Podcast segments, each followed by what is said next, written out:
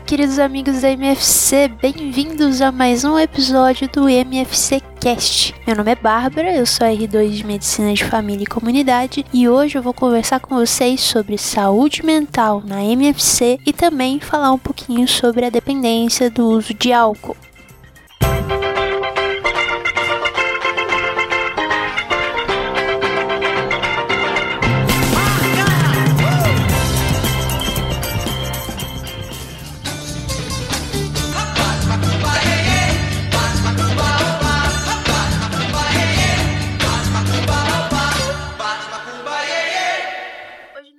Desconstruindo a MFC, a gente vai falar sobre saúde mental, no contexto da medicina de família e comunidade. Quem já trabalhou, estagiou temporariamente num contexto da APS, da Atenção Primária à Saúde, vai concordar comigo. Saúde mental é uma boa parte do que a gente lida no dia a dia. E não é à toa. 60% de tudo que os pacientes trazem no contexto da PS é relacionado com sofrimento psíquico. Tem uma grande importância, portanto, o médico de família e comunidade saber abordar a saúde mental dos seus pacientes. O médico de família e comunidade é um dos principais médicos a lidar com a saúde mental dos seus pacientes por diversos motivos. Um deles é que o médico de família e comunidade é muitas vezes o primeiro contato da maioria dos pacientes, que faz com que ele acolha o que é 60% das queixas dos pacientes, esse sofrimento mental.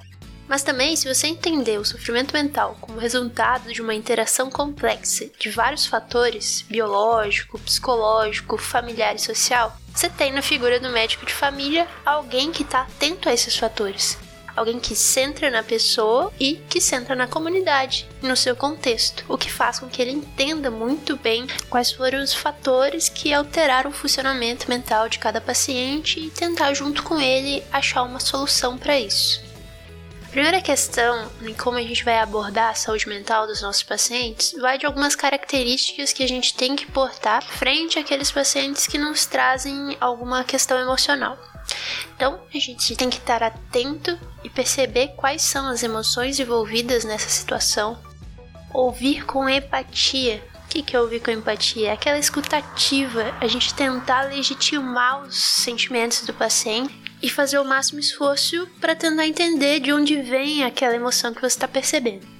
Essa postura interessada, essa atenção empática que você vai mostrar através da sua comunicação verbal e não verbal, fazendo pausas e silêncios necessários para o paciente se expressar, vai ser o que vai te aproximar a ele e aproximar da causa para que vocês cheguem junto numa solução ou estratégia de solução do que está acontecendo. Por isso que é muito importante você tentar definir qual é o problema, mas não da sua percepção, da percepção do paciente. Qual é a percepção do paciente do que é o problema? E o que, que ele espera para resolver esse problema? Esse é o nosso ponto de partida no, que, no quesito de estratégias para resolver esse problema. Muitas vezes, assim, o paciente chega já com isso pré-formado, que torna o trabalho muito mais fácil. Porém, às vezes ele não sabe definir muito bem nem o que ele está sentindo, nem por que ele está sentindo, ou o que, que ele quer que faça para melhorar o que ele está sentindo. Isso quer dizer que vai levar mais consultas dentro da nossa longitudinalidade para entender melhor esse paciente. Mas é um processo sempre em conjunto, né? Tanto a, a descoberta do que está acontecendo quanto a estratégia de manejo do que está acontecendo. Estratégias interessantes para descobrir o que está acontecendo é perguntar para o paciente qual foi o motivo da busca pelo atendimento, por que agora?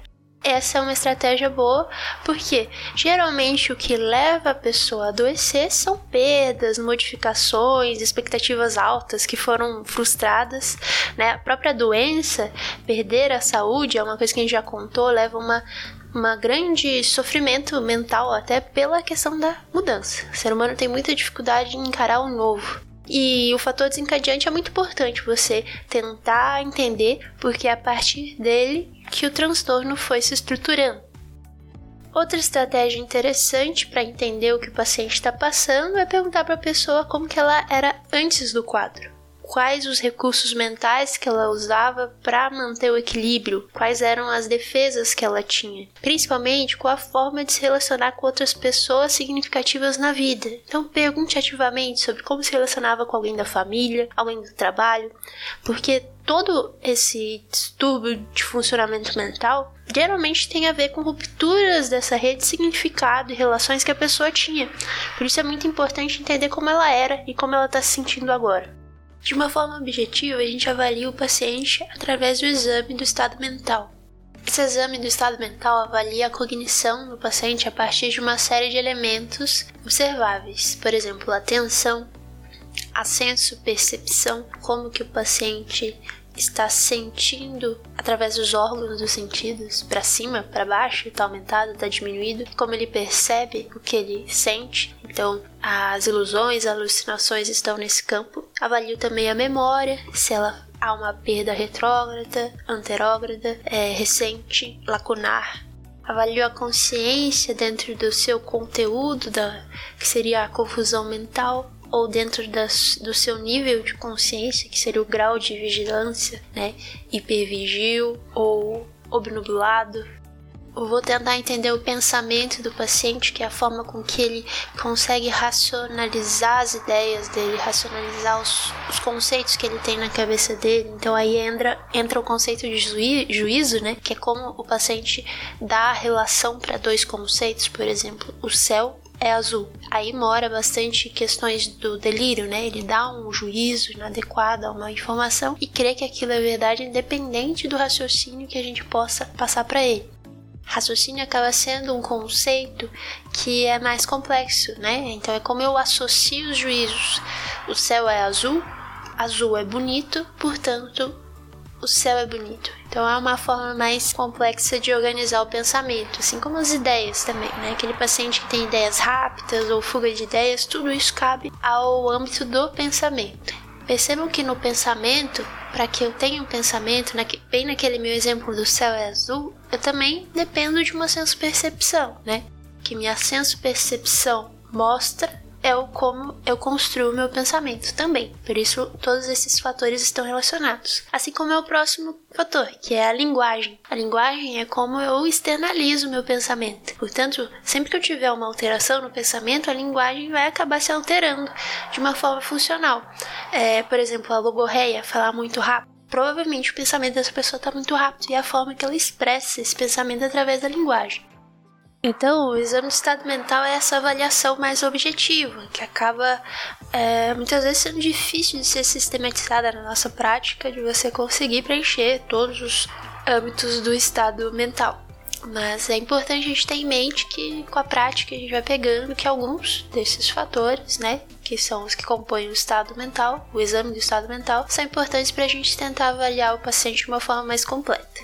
E toda essa coleta de dados que eu venho falando até aqui vai ter por finalidade uma organização desses dados coletados a fim de eu criar uma lista de problemas. A lista de problemas o que, que é? Eu coloco ali enumerado quais foram os problemas que a gente identificou durante a consulta que realmente condiz com a queixa do paciente, com a situação a ser resolvida. Aí eu tenho que conter meu automatismo de querer gerar uma hipótese diagnóstica de princípio. Eu listo os problemas que são elencados durante essa consulta, durante essa coleta de dados, para que com o tempo, e é assim que na, na saúde mental a gente vai encarar as coisas mais longitudinais, com o tempo eu chegue finalmente a um diagnóstico sem colocar a hipótese diagnóstica como uma cortina de fumaça em cima da, da do que realmente é o problema objetivando quais são os problemas do paciente que a gente precisa resolver. Quanto ao diagnóstico, eu vou partir mais para frente dessa lista de problemas. Eu sempre vou tentar abrir esse diagnóstico inicialmente para um diagnóstico sindrômico. É um transtorno depressivo ou ainda mais aberto é um transtorno de humor e que ele pode ir ganhando forma à medida que uh, o tratamento for acontecendo e o conhecimento do paciente ficar mais definido. O plano terapêutico, então, vai se dar de duas formas, de um modo geral: a psicoterapia, na qual eu tenho que avaliar principalmente a capacidade de insight do meu paciente, a motivação para que ele tenha em se tratar, porque aquele paciente que não está motivado a entender o que está acontecendo com ele vai ter pouco benefício em uma conversa que tem como objetivo gerar insight. Para isso, exige motivação. E a nossa outra frente terapêutica seria os psicofármacos, que por outro lado também tem sua limitação, né? Aquele paciente que está cheio de problemas situacionais, de acordo com mudança de contexto e dificuldade de enfrentar certas situações, ele vai ter pouco benefício em usar isoladamente um antidepressivo. O antidepressivo, ele, principalmente em casos não tão graves, ele acaba sendo adjunto ao tratamento psicológico, né? Seja ele em grupo, individual, familiar, tudo isso, tua coleta de dados te direcionou a tomar a melhor conduta. Então é isso. A abordagem da saúde mental é complexa, sim, mas o paciente que está buscando você para um tratamento de uma condição de sofrimento emocional, mental, ele não está procurando um psiquiatra necessariamente. Ele está procurando alguém que ajude ele a aliviar aquele sofrimento. E você, como médico de família e comunidade, é quem está mais próximo e quem é mais hábil a conhecer qual o contexto que o paciente está e qual é a experiência que ele está vivendo. É o fluxo, tem. Se tem todo nego blue, vem que hoje é o fluxo. No É Fluxo de hoje a gente vai falar sobre etilismo, que é a dependência ao uso de álcool.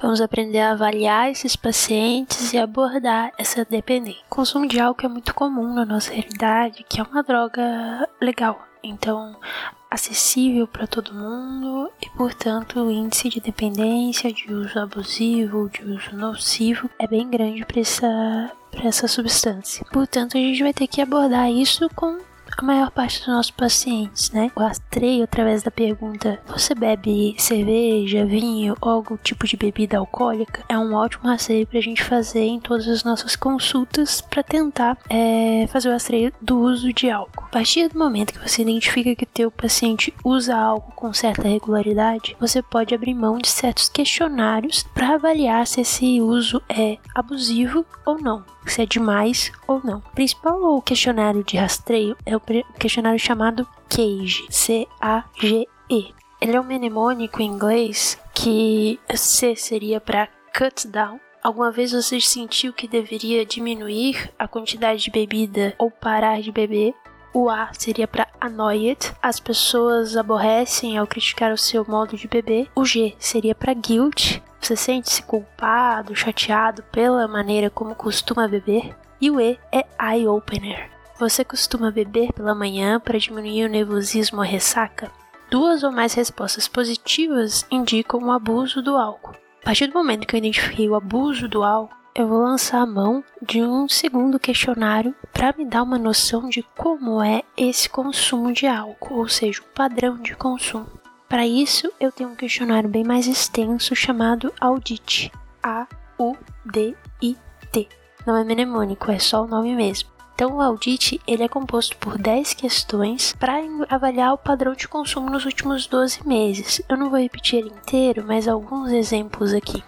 Você acaba perguntando ali, nos últimos 12 meses, com que frequência não conseguiu cumprir as tarefas que habitualmente lhe exigem por ter bebido demais.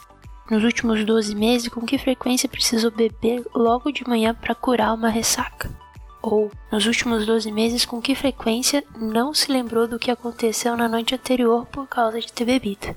O conjunto dessas 10 questões que você pode baixar e imprimir para ter consigo para fazer a hora que precisar, vai te indicar o padrão de consumo. E nessa conversa de identificar o padrão de consumo, a gente vai falar mais para frente como é importante para o nosso tratamento.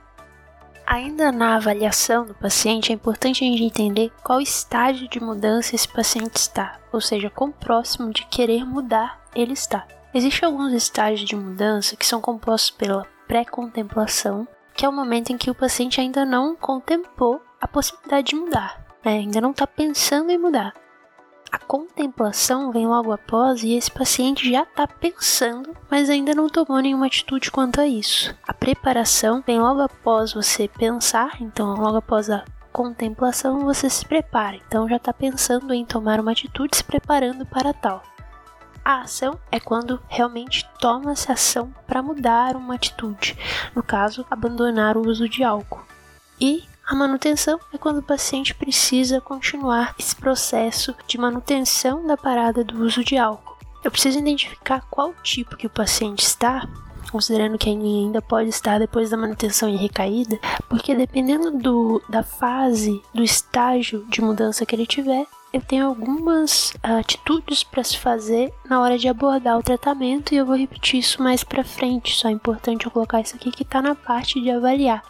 De acordo com o estágio que ele tiver, vai mudar a forma como eu vou abordar a parada do uso de álcool com ele.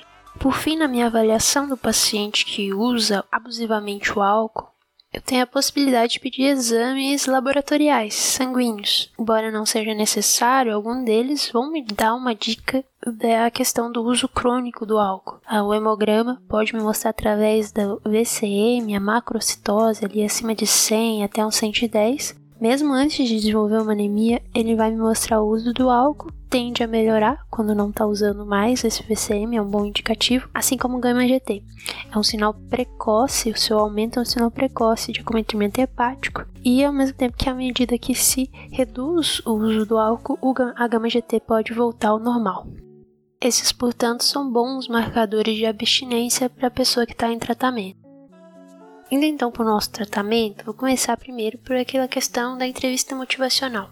Qual estágio de mudança o paciente está e o que, que eu faço em relação a esse estágio de conduta para motivar ele à mudança? O paciente pré-contemplativo, aquele que ainda não contempla a possibilidade de mudar de atitude em relação ao álcool, eu vou fornecer informação clara sobre o risco que envolve o uso do álcool, vou incentivar a pensar nesses riscos e encorajar ele a pensar na possibilidade de diminuição. Essa não é uma boa fase para você ficar demonizando o uso do álcool, é realmente passar a informação e tentar encorajar ele a quem sabe diminuir ou interromper o uso do álcool. Já no estágio de contemplação, eu vou novamente oferecer informações né, sobre os benefícios de parar e principalmente sobre os malefícios de continuar usando, já que o paciente já está contemplando. Então, colocar as vantagens e desvantagens na mesa e quais seriam as possibilidades, quais caminhos a gente tem para parar de usar, para que ele evolua para a próxima fase, que é a preparação. Na preparação, a gente vai tentar bolar um plano de como a gente vai fazer para parar de beber tentar entender quais seriam as dificuldades para isso e quais estratégias a gente pode desenvolver para enfrentar as dificuldades que virão. Quando o paciente estiver preparado para a ação, aí a nossa o, o, grosso do trabalho já foi feito. A gente vai estar tá lá para encorajar o paciente a realmente seguir o que ele está querendo, que é ação de fato e é parar de beber de fato. Quando ele conseguir de fato parar de beber, vai ser a fase em que a gente vai ter que manter essa abstinência, a fase de manutenção. Aí vai da gente elogiar o paciente e reforçar o quão bom é ele ter parado de beber. Óbvio que pode evoluir para a próxima fase, que seria a recaída, ele acabar recaindo e aí a gente dá um passo atrás e conversa novamente sobre a estratégia que a gente vai fazer para evitar novas recaídas, encorajar ele a iniciar o tratamento novamente. E a recaída é algo natural, você tem que estar tá orientando o paciente que ele tem que tentar se fortalecer para a recaída, mas caso recair, a gente tem que levantar de novo e continuar. Sabendo motivar o paciente, é importante também a gente saber qual é o objetivo do paciente. Ele quer realmente parar de beber ou ele quer reduzir o consumo? Por mais que ele tenha um consumo abusivo, a redução de danos pressupõe que você adequar ele a uma vida socialmente aceitável, por muitas vezes vai ter uma taxa de sucesso muito maior do que se você estabelecer um resultado binário, ou para ou não para. Então, se ele quiser só reduzir, você tem que ter preparado para isso também. A terapia padrão, tanto para quem quer parar ou reduzir, seria uma terapia combinada, que envolve é, uma terapia psicológica, talvez farmacológica e uma rede de suporte social como que eu vou fazer essa terapia, essa abordagem psicossocial do paciente? O que eu tenho de mais custo efetivo na atenção primária seria a intervenção breve. A intervenção breve é um conjunto de encontros que eu vou ter com o paciente, pode ser na verdade um até quatro encontros breves, como diz o nome, de 5 a 15 minutos, nos quais eu tenho uma sequência de passos para seguir, guiado por um mnemônico chamado Frame em inglês. F-R-A-M-E-S. Vamos ver um por um agora. É o, o F, então, seria o feedback, a devolutiva para o paciente. nesse primeiro passo é onde, lembrem que eu falei para vocês guardarem que o audit a gente usar numa parte de tratamento. É bem isso, vou dar o feedback de como que eu avaliei ele. Vou comunicar ele dos resultados dessa avaliação, fazendo o audit junto com ele, né? E esclarecer qual é o nível do problema dele, qual seria o risco da saúde física e mental para ele. Né? O audit, então, eu consigo avaliar a partir de números. Então, se o paciente pontuou 7 ou menos, eu tenho um baixo risco no, no consumo. Se o paciente começa a pontuar ali a partir de 8 até uns 15, ele já é um paciente de alto risco. Partir de 16 para cima, é, 16 até uns 19, ele faz uso nocivo da substância, ele faz uso nocivo do álcool. 20 para cima, aí sim, muito provavelmente esse paciente já está dependente do álcool. E isso é bom você avaliar junto com o paciente e é também o primeiro passo, aí que você vai dar o feedback do estado em que ele se encontra. Seguindo então nossa intervenção breve, o próximo passo seria o R, que é responsabilidade. Nesse passo eu estou ali desenvolvendo a minha avaliação do estágio de mudança que o meu paciente está, porque é importante identificar o estágio de mudança que ele está, porque eu quero responsabilizar ele para mudar. É a partir da vontade de mudança dele que a gente vai conseguir estabelecer metas da onde a gente quer chegar, sempre corresponsabilizando ele pela atitude de mudar o autocuidado aqui é muito importante para se manter e depois prevenir a recaída. Não vai ser o remédio que vai fazer o paciente mudar, vai ser o paciente que vai mudar. Por isso é muito importante a gente responsabilizar ele a partir do momento que a gente consegue ajustar essa responsabilização de acordo com o estágio de mudança que ele se encontra.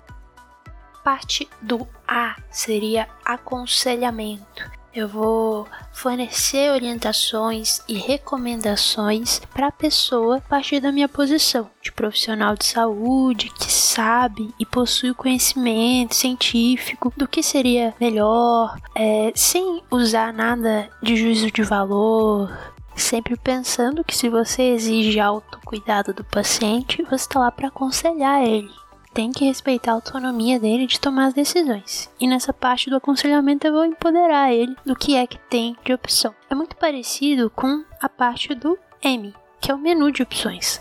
Nesse menu de opções, após eu ter informado para ele o que, que dá certo e o que, que não dá, eu vou estabelecer as opções para que ele possa escolher qual tipo de tratamento ele vai querer seguir, qual vai ser a estratégia conjunta que a gente vai seguir a partir de agora. O E do mnemônico seria empatia, que é o que a gente tem que permear todo o processo de intervenção breve com atitudes empáticas, de tentar entender por qual processo o paciente está passando para que a gente seja realmente uma boa ajuda para ele. Novamente, sem juízo de valor moral ou social. A gente está lá para tentar entender o que ele passa, certo? Então, uma atitude empática faz parte da própria intervenção. E por fim, a gente tem o S, que aí sim eu vou ter que recorrer ao inglês, que é self-efficacy, que em português seria a auto-eficácia. É aquele momento que a gente, em todas as intervenções breves que sejam que a gente está fazendo, a gente vai reforçar a confiança e o otimismo do paciente, reforçar aquilo que está dando certo, reforçar as metas que a gente está conseguindo atingir. E nesse ciclo eu termino o mnemônico do Frames, o qual eu vou ter que repetir ali algumas vezes para completar o meu tratamento. Por mais simples que seja essa intervenção breve, ela realmente é muito eficaz. Eu não entro com medicamento se eu não tiver uma intervenção breve ali me ajudando a aumentar a taxa de sucesso no meu tratamento. Em relação a medicamento, então, eu tenho só três medicamentos aprovados e, na verdade, esses três medicamentos aprovados para a dependência do álcool são medicamentos que eu vou te dizer que a gente não usa tanto. Seriam o disulfiram, que é aquele que causa o tal do efeito antabuse, quando eu misturo com álcool. Então não é bom para aquele paciente que quer só reduzir, tem que ser para aquele paciente que quer parar de vez. No uso de dicilfuran junto com álcool, eu vou sentir palpitações, rubor, náuseas. É uma sensação muito ruim. Já uma outra opção daí para aquele paciente que não precisa realmente estar em abstinência, ele só quer reduzir, seria a naltrexona. É um derivado ali do opioide, então tem suas contraindicações nesse sentido. Eu vou usar por 3, 4 semanas. Tenho que estar atento à minha função hepática. Alternativa à naltrexona também está o acamprosato. Ele serve bastante para reduzir os sintomas de abstinência, o tratamento é um pouco maior, de 3 a 12 meses, e vai da disponibilidade, não tem nenhum desses medicamentos no SUS, por isso que uh, talvez a gente não use tanto. Agora, em relação a outros medicamentos com menor índice de evidência, eu tenho os anticonvulsivantes. Dentre os anticonvulsivantes, o que tem mais estudos seria o topiramato. Topiramato numa dose de 50 mg inicial, podendo chegar até 200 mg por dia de 12 em 12 horas. Daí seria uma dose de 100 de 12 em 12 horas. Tem 10 estudos, então o total do uso de topiramato a gabapentina seria, seria o segundo anticonvulsivante com maior evidência, com cinco estudos. Uma dose de 900mg, né, 300 de 8 em 8, até 1800mg por dia. A, desvantagem do uso dos anticonvulsivantes seria maior índice de tontura e esse desconforto do uso dos efeitos colaterais dos anticonvulsivantes. Mais evidências de outros medicamentos ainda estão por vir, né? O baclofênio vem mostrando alguns resultados, principalmente em pacientes com cirrose, e até a ondansetrona tá, tá sendo pesquisada aí para quem não tem uma dependência tão forte, para o início muito cedo ali, pode ser que ele tenha algum resultado. Mas por enquanto é isso aí que a gente tem em tratamento. Quando a gente fala em tratamento, a gente não pode deixar de ignorar o fato de quando o paciente parar, ele pode desenvolver uma síndrome de abstinência aguda. Isso vai depender bastante do sexo, do tempo de uso, da quantidade que ele usava. Por isso é importante a gente entender o que é abstinência né, ao álcool, porque uma abstinência ela pode levar a convulsão, a questões muito graves, inclusive a morte. Então é um, uma emergência estar sem usar álcool em abstinência, eu tenho que abordar no caráter emergencial. Lembrando então que a abstinência ela começa a aparecer ali, depende muito de quanto que a pessoa é tolerante ou não ao uso, mas umas seis horas após a pessoa vai começar com tremores de extremidades, uma inquietação, uma agitação psicomotora, ansiedade, náuseas, pode chegar até, em casos mais graves, ficar taquicárdico, um tremor mais, uma sudorese profusa, um tremor mais intenso, chegando à convulsão, alucinações é, táteis ali, que seria o delírio tremens. Quando eu, eu vou tentar prever qual é o grau de abstinência que esse meu paciente vai chegar, eu posso lançar mão de mais um tipo de escala, de score, que seria o SIWA, C I-W-A. Esse aí você vai usar a calculadora, então não tem necessidade de decorar novamente. Essa é basicamente esses sintomas que eu falei para ver com o paciente se quando ele parou, quais desses sintomas ele sentiu. Uh, o Silva ele vai pontuar também e a partir de 8 eu começo a pensar em medicamento para entrar junto com a parada do uso do álcool para que ele não sofra com esses sintomas de abstinência. O remédio que eu vou usar é um benzodiazepínico. Ele serve para alívio dos sintomas da abstinência e para reduzir o risco dele convulsionar. Paciente então acima de 8, 10 ali, que coloca é meio incerto assim, mas a partir de 10 eu vou usar, por exemplo, um diazepam. A dose é muito variável quanto, novamente, ao tanto que o paciente usava de álcool, ao quanto ele já era tolerante, o quanto que você acha que vai ser grave essa abstinência. Posso começar, no caso do diazepam, um exemplo, com 10mg até de 6 em 6 horas. Mas às vezes não vai ser necessário tudo isso. Posso começar com 5, posso começar com 10 de 8 em 8 e eu vou reduzindo essa dose gradualmente nos próximos 5 dias. Isso vai fazer com que o paciente desmame do efeito do álcool, uma vez que o benzodiazepínico acaba sendo um remédio que também rebaixa e aí simula o álcool. Lembrando que rebaixar é a nossa grande preocupação. Então, o paciente tem que realmente estar em abstinência, senão ele tem alto risco de rebaixamento uh, respiratório e isso pode levar a maior complicação ainda. Nunca esquecer da tiamina nesses pacientes, então todos os pacientes com abstinência eu vou fazer ali por 3, 5 dias a dose de tiamina de 100 a 500 miligramas por dia. E também, se o paciente chegar ali mal para mim, eu não sei se, como que ele tá em questão de uso agudo, nunca fazer glicose sem antes colocar tiamina no meio, senão eu posso acabar precipitando uma síndrome de Wernicke nesse paciente. É isso. O resumo do sucesso bem rapidinho, né? A gente não pode esquecer das escalas que eu vou usar para avaliar esse paciente com uso de álcool.